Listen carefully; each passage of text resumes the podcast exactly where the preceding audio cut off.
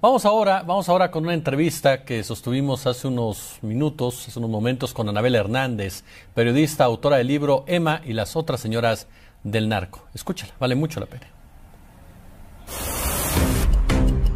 La entrevista. ¿Qué tal? ¿Cómo están, amigas, amigos, por supuesto, de la octava?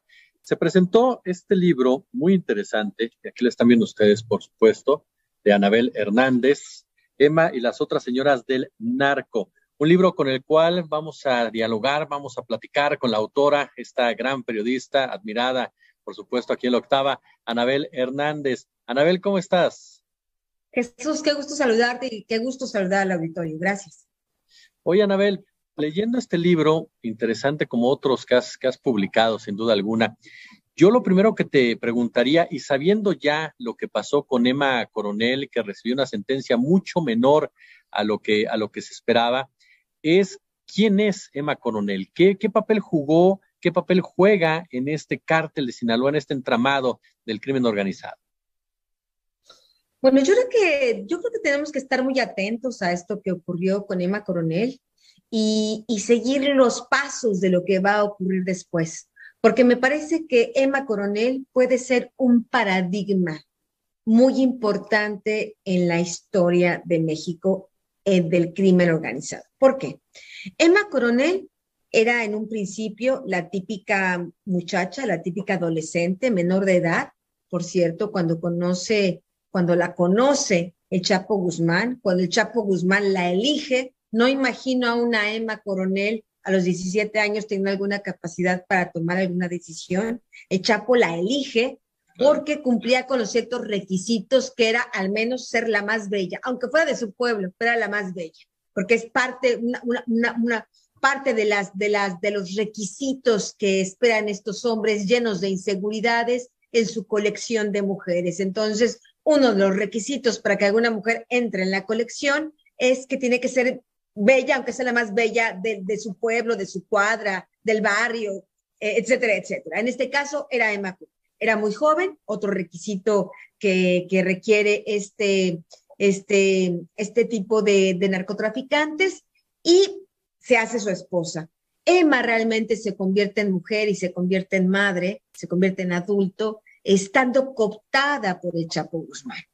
Y muy rápidamente comienza a replicar a multiplicar todo este sistema criminal en toda su magnitud.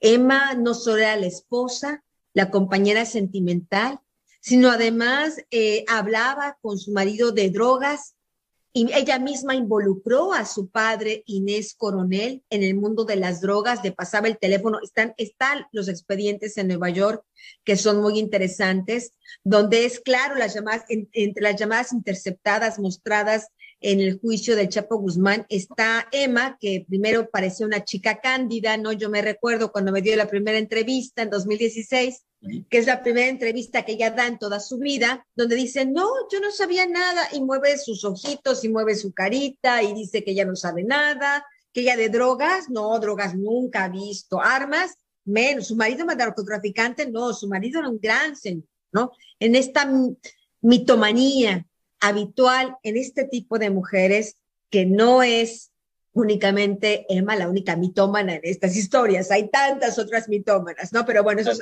esos otros, son de otros asuntos. Pero Emma, por ejemplo, negaba y negaba y negaba. Estaban los hechos ahí, pero ella no negaba, porque era vergonzoso, evidentemente, aún en una mujer con tan pocas eh, reglas sociales, de civilidad, de legalidad, incluso para una mujer como Emma, con tan pocas reglas de legalidad, era vergonzoso reconocer, sí, yo sabía que mi marido traficaba, etcétera, etcétera, ¿no?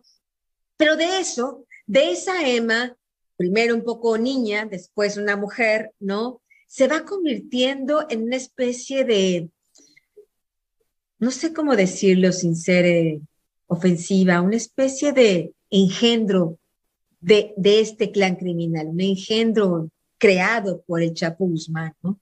Una mujer que tiene que vivir con él, pero soportar toda la violencia, todas sus infidelidades de este hombre, todas sus traiciones, ¿no?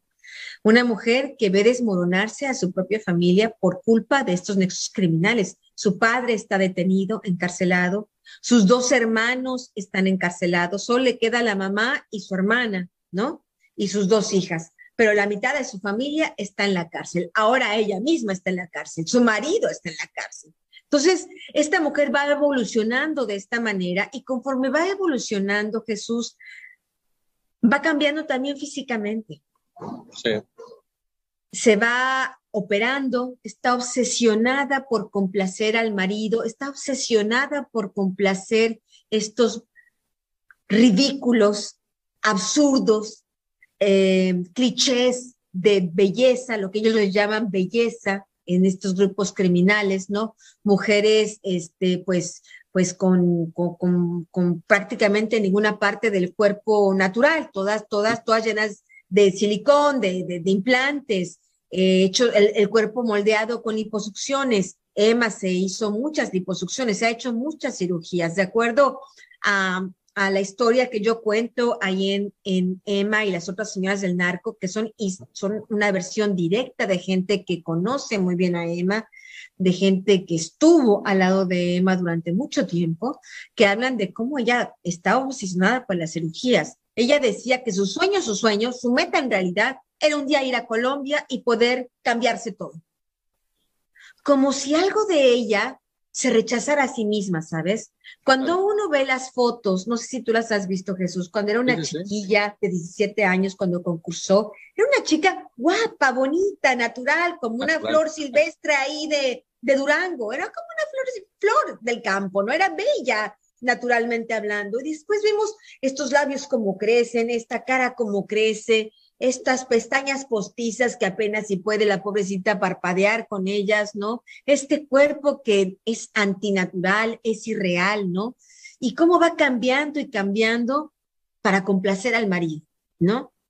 Y, me, y me queda claro que es un poco también como una fuga de sí misma, como una fuga de no verse más, porque tal vez verse a sí misma le daba vergüenza. Emma es una mujer de muchas contradicciones, mucho más compleja de lo que parece.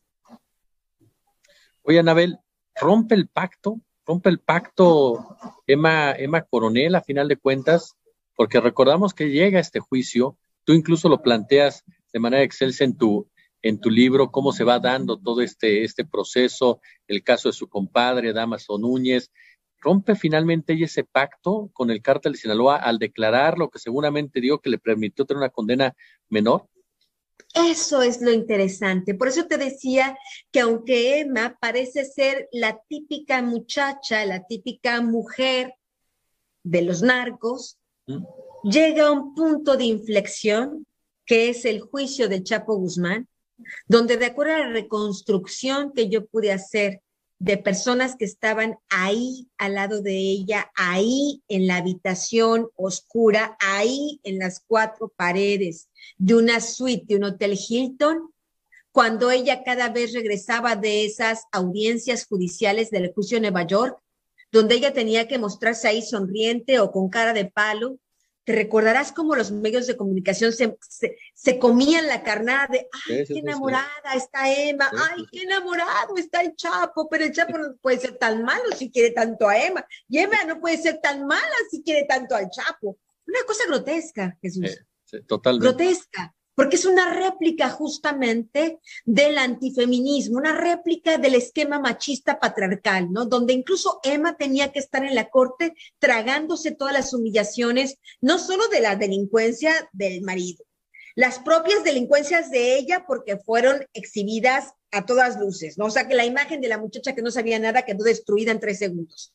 No solo eso, sino escuchar de las amantes, escuchar de los engaños y escuchar cómo el Chapo Guzmán violaba a niñas de 13, 14 y 15 años, cómo las drogaba y las violaba.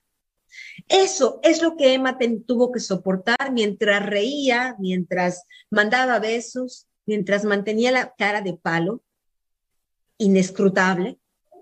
Iba a la, iba a la, a la estancia del Hotel Hinton y lloraba y gritaba y estaba destrozada. Estaba, era una mujer con rabia, era una mujer enojada. Cuando termina el juicio del Chapo y ella dice, no voy a llorar, aquí no se ha muerto nadie, después de que lo declaran culpable, pues eso te habla un poco de cómo la Emma estaba comenzando a evolucionar. Ya parecía no querer ser la, la esposa dócil, que es uno de los requisitos para estar inmersas en estos, en estos grupos criminales. Ser una esposa del crimen organizado significa ser dócil, no levantar la voz, obedecer al marido y replicar el sistema criminal en los hijos, dejar que los hijos crezcan como criminales, crear, que criarlos como pitbull, ¿no? Sean hombres o mujeres, porque las niñas sirven, las niñas y las hijas sirven porque sirven para hacer matrimonios de conveniencia con otras familias criminales. Los hijos sirven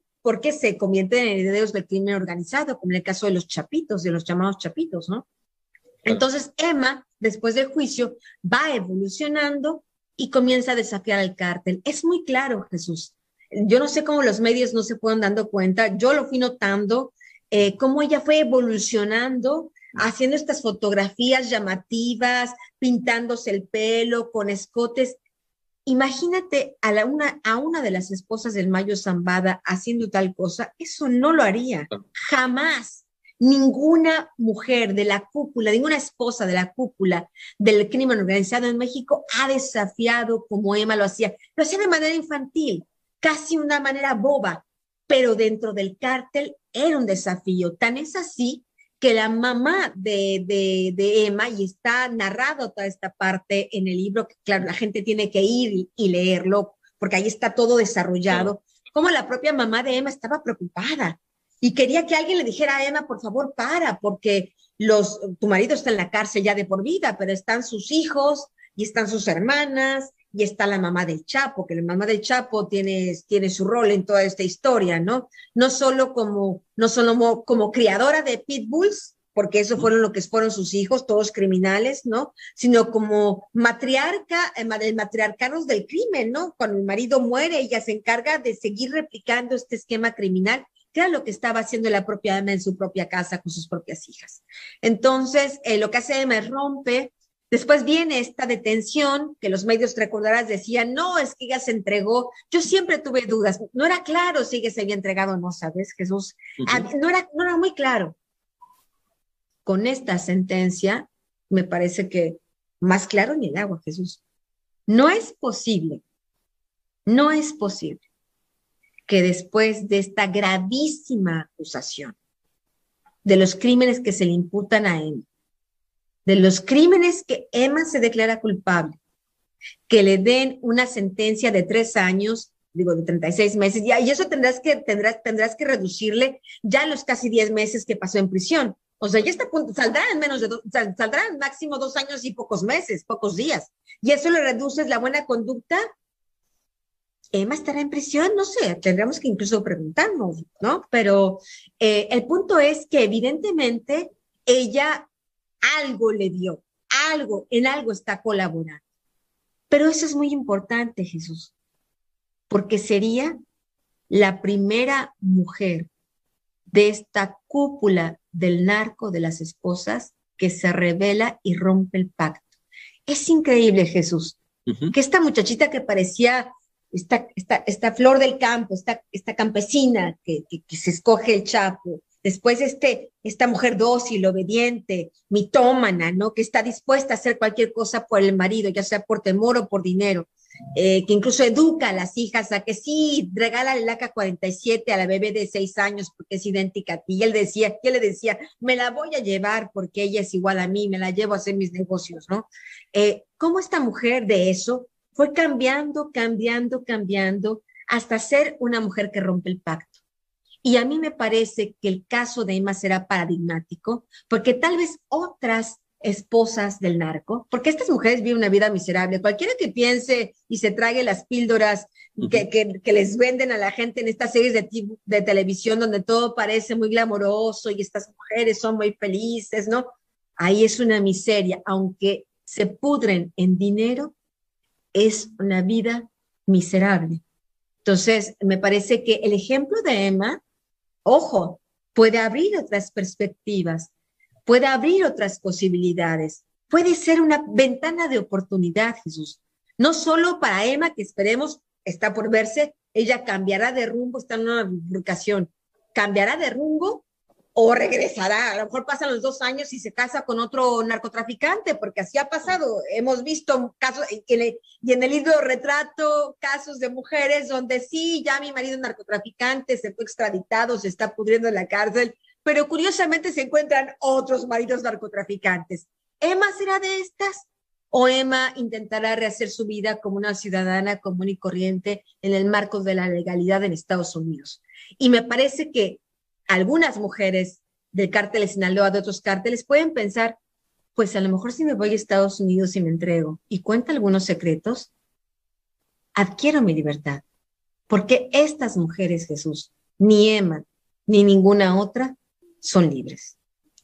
Anabel, en este, en este libro de Emma y las otras señales del narco, también nos planteas una, un, un sistema, un sistema que me, llamó mucho la, atención, en donde participan actrices, participan actores que van más allá del simple entretenimiento. ¿Cuál es el vínculo de la farándula con el narcotráfico? Este narcotráfico, este vínculo que, reitero, involucra a hombres, a mujeres, a diferentes personajes. Mira, es un fenómeno que ha existido desde siempre, no es un fenómeno nuevo, es un fenómeno que eh, al menos el dato más específico, la escena más clara, la, información palpable de testigos directos. Yo, yo la, información que pongo en el libro es con testigos directos.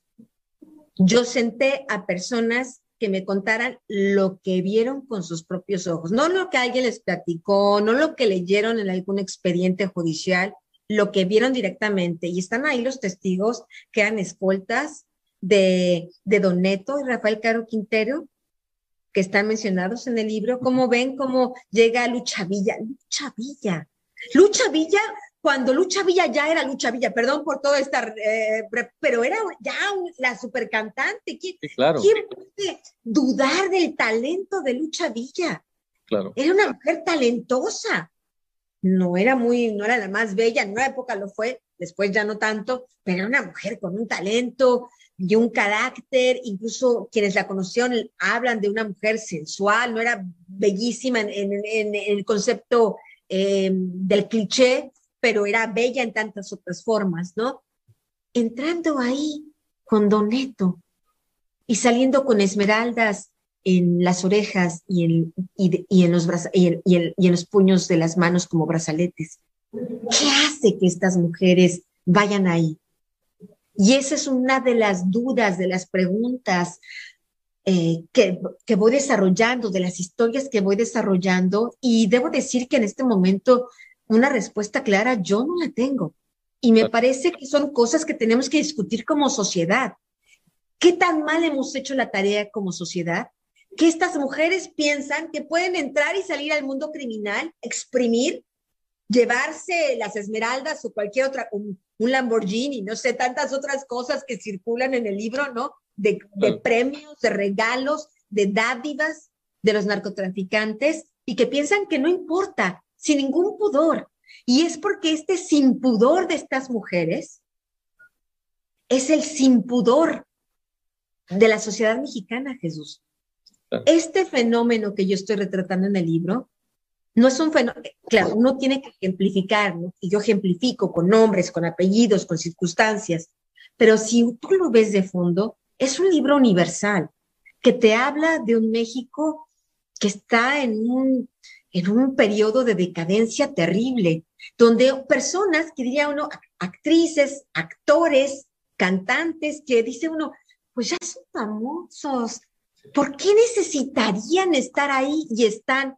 Están por una simple razón, Jesús, porque pueden, porque piensan que no tienen ninguna sanción, porque a la gente, también a la sociedad, cada vez es más permisiva con estos eh, criminales y con sus cómplices, pues, por toda la manipulación de los medios de comunicación, por toda la falta de, de, sentido de legalidad que hay en el es diferente el papel que juegan, como lo retratas en tu libro, Ninel Conde, eh, Lucha Villa, en fin, todas ellas, que el papel que juega, por ejemplo, Joan Sebastián, que juega Sergio Mayer, en un momento dado, Anabel. Pues mira, Joan Sebastián es un personaje interesante, que yo creo que ahí falta todavía mucho más desarrollo en el personaje, ¿no? Porque John Sebastian, de acuerdo a los testigos directos, de gente que trabajaba ahí en el cártel de Sinaloa y los Beltrán Leiva, hablan de que John Sebastián, pues, que era cantante, era un hobby. Ese era su hobby. Lo suyo, lo suyo era traficar drogas. No olvidemos que al señor Joan Sebastián le mataron dos hijos, lo acribillaron dos hijos. Lo acribillaron dos hijos por esos, por esos temas de narcotráfico, ¿no? Y cómo Joan Sebastián, en este estar la mitad en la sombra y la mitad en la luz como, como, como, como artista, le daba la posibilidad, por ejemplo, de organizar comidas en su casa, donde en una, mesa estaba el presidente de la, el expresidente de la República, Enrique Peña Nieto, en los tiempos que era gobernador del Estado de México, y pues en otra mesa estaba el Barbas, Arturo Beltrán Leiva, y estaba la Barbie, y estaban otros narcotraficantes, ¿no? Así como si nada, pues, porque al final de cuentas, este mundo privado, este mundo donde se dan todas estas relaciones entre narcotraficantes, políticos, mujeres, actrices, esposas, amantes, prostitutas, todo se entrelaza al final de cuentas se hace ahí una licuadora, un, licuado de, corrupción, de sexo, de ambición, de dinero, de, de cosas realmente muy retorcidas que hacen la amalgama. Yo pensaba, Jesús, que la corrupción que existía era solo eso, una cuestión solo de intercambio de dinero. A través de este libro me doy cuenta que hay ingredientes más profundos, más nocivos, hay un pegamento, una, una cola, una cola loca, un, un, engrudo que los une de una manera mucho más profunda. Y es una de estas maneras, son estas mujeres, que se convierten en vasos comunicantes, que un día, un día están en la mesa o en la cama de unos y otro día están en la mesa y, y, y, y en la cama de otros, ¿no? Y se vuelven, se vuelven mensajeras.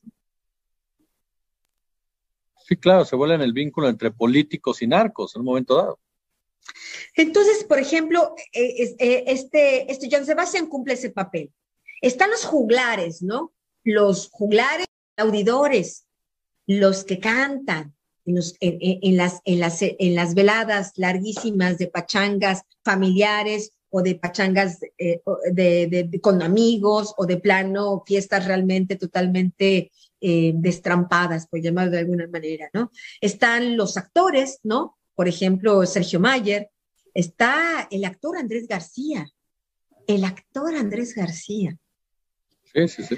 Ese, ese es un episodio súper interesante, Jesús, y, y, y, bueno, la gente, por supuesto, tiene que explorar el libro pero quisiera hablarlo porque, porque habla del nivel de credibilidad absoluta que tienen mis testigos.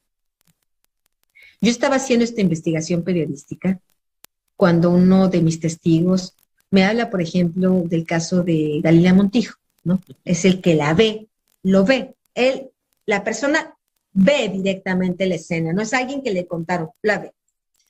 Y bueno, yo ya tenía cruzadas con otras fuentes de información, información semejante, similar. Pero en otro episodio, en otra entrevista, en otra de, nuestras entrevistas, él empieza a contar de que un día Arturo Beltrán Leiva, el Chapo Guzmán y él van a visitar una casa ahí en pie de la cuesta, en Acapulco. Era casa de un amigo de ellos. Era la casa del actor Andrés García. El veterano, no el hijo, sino el padre, este que hizo Chanok, este hombre que fue famosísimo, ¿no? Que llegó a, tener mucha, mucha gloria, un actor que en su momento pues era uno de los hombres más atractivos en la industria cinematográfica de América Latina, etcétera, etcétera, ¿no? Y uno se pregunta, y cuando me contó esto, yo dije, pero ¿cuál es la ecuación aquí, no? Yo dije, ¿será? Y no tenía yo otra manera de corroborarlo. Dije, es muy riesgoso meter este tipo de información, ¿no? Porque, ¿cuál es la ecuación? ¿Por qué Andrés García tendría que recibir en su casa de pie de la cuesta a estos criminales? Claro. Bueno, estaba yo escribiendo el libro cuando Paralelamente, en, otro, en otra parte del mundo, literalmente en otra parte del mundo, está Andrés García con una periodista que tiene un canal de YouTube y él mismo le confiesa, aquí en mi casa, lo dice así, estaban en pie de la cuesta, estaban sentados en una mesa al lado de la playa y le dice, aquí en mi casa han estado los narcotraficantes más buscados, son mis amigos. Agarra una metralleta y empieza a disparar. Esa es la calidad de mis testigos, Jesús. Un testigo que me había hablado de esto meses antes de que el propio actor lo confesara así, pues de manera muy natural. Entonces, estamos hablando de que de ese nivel es la contaminación, Jesús. De ese nivel es la precisión de los testigos que yo entrevisté para este libro, que son muchísimos. Y de ese nivel es la contaminación, de ese nivel es la permisidad, de ese nivel es la tolerancia de un hombre que piensa que puede no solo confesar, sí, aquí vienen los narcotraficantes, sino pararse y comenzar a disparar, ¿no? También estuvo otro, otro entrevistador haciendo la entrevista, se hizo lo mismo, ¿no? ¿Qué está pasando? Aquí, aquí hay un problema severo y es justamente lo que quiere abordar el libro. Esta problemática de, manera casi sociológica y antropológica, ¿no? ¿Cómo funcionan estos carteles por dentro, por las familias? que al final de cuentas estas familias son el principal núcleo reproductor del crimen. Después vienen los cómplices externos, después vienen los funcionarios públicos, los García Luna, los expresidentes, etcétera, etcétera. Después vienen los americanos que también ayudan en muchas ocasiones estos narcotraficantes, pero el principal ciclo, el principal núcleo está ahí en la familia.